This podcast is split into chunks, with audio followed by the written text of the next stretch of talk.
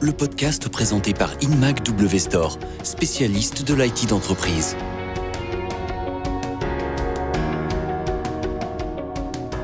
Bonjour, nouvel épisode de Parlons IT et aujourd'hui on va parler protection des données. Avec l'essor des modes de travail à distance, le patrimoine numérique des entreprises est plus que jamais déconcentré.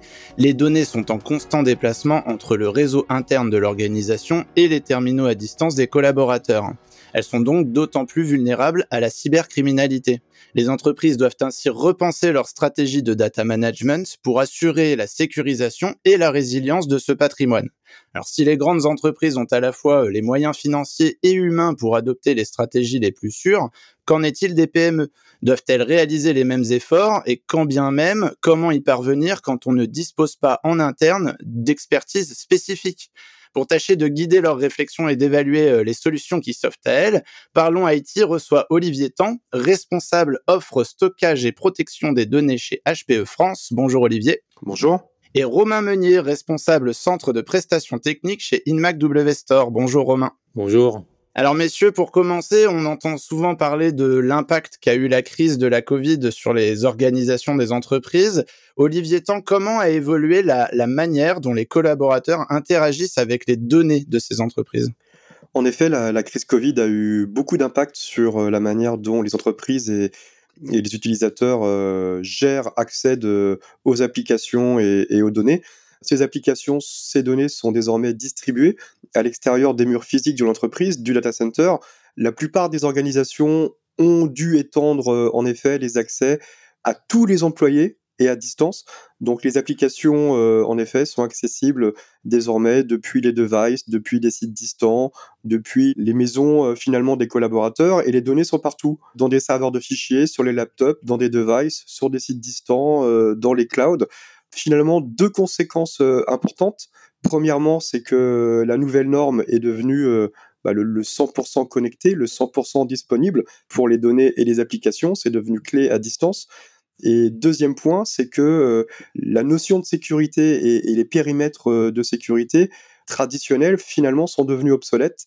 Et donc il est important en effet de, de repenser le SI face euh, à cette nouvelle réalité, aux nouvelles menaces, et donc de bah, tout simplement de moderniser certainement euh, les moyens pour la protection des données. Alors quand on parle de nouvelles réalités, finalement, on parle surtout de cette réalité euh, liée au, télétravail, dont on parle souvent dans Parlons IT en ce moment. Et qu'est-ce que du coup ça va impliquer toute cette modernisation en matière de, de cybersécurité et de protection des données particulièrement? Premier point, les surfaces d'attaque augmentent fortement. On l'a vu, hein. aujourd'hui, euh, beaucoup de devices, beaucoup d'applications, beaucoup de, sources de données. Donc, euh, bah, toujours et encore plus de, surfaces d'attaque euh, accessibles finalement bah, par les, cybercriminels. les risques augmentent, donc voilà, il y a de nombreux malwares qui aujourd'hui menacent les entreprises.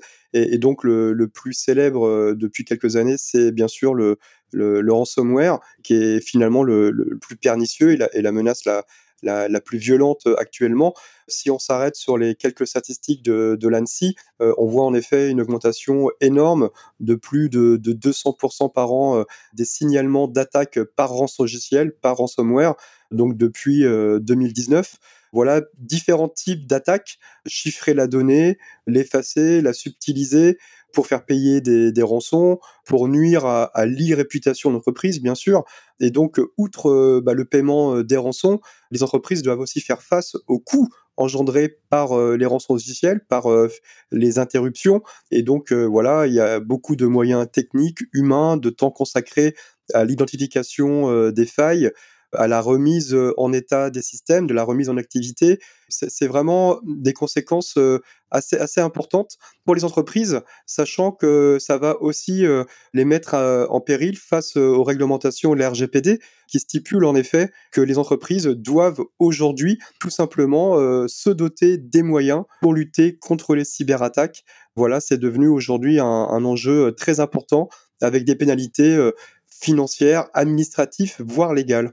Romain Meunier, il y a une idée reçue qui veut que les, cybercriminels s'intéressent surtout aux grandes entreprises, puisqu'a priori, c'est elles qui ont le plus de données ou le plus de moyens, donc potentiellement celles qui rapportent le plus quand on arrive à les piéger. Pourtant, en matière de données, justement, on constate aujourd'hui que les PME peuvent manipuler des volumes tout aussi importants que les grandes entités. Est-ce qu'elles sont aussi concernées euh, par les risques euh, qu'évoque euh, Olivier? Tout à fait, oui, elles sont toutes aussi concernées. Il n'y a pas, on entend beaucoup plus souvent parler des grandes entreprises que c'est des noms plus parlants, ainsi de suite, mais les PME ont elles aussi évolué dans leur façon de travailler, dans la façon dont la façon dont ils accèdent à leurs données, mais également où elles sont stockées. Elles ont les mêmes contraintes, les mêmes besoins, les mêmes façons de travailler. Donc, une partie peut être dans le cloud, une partie va être locale, sur les postes.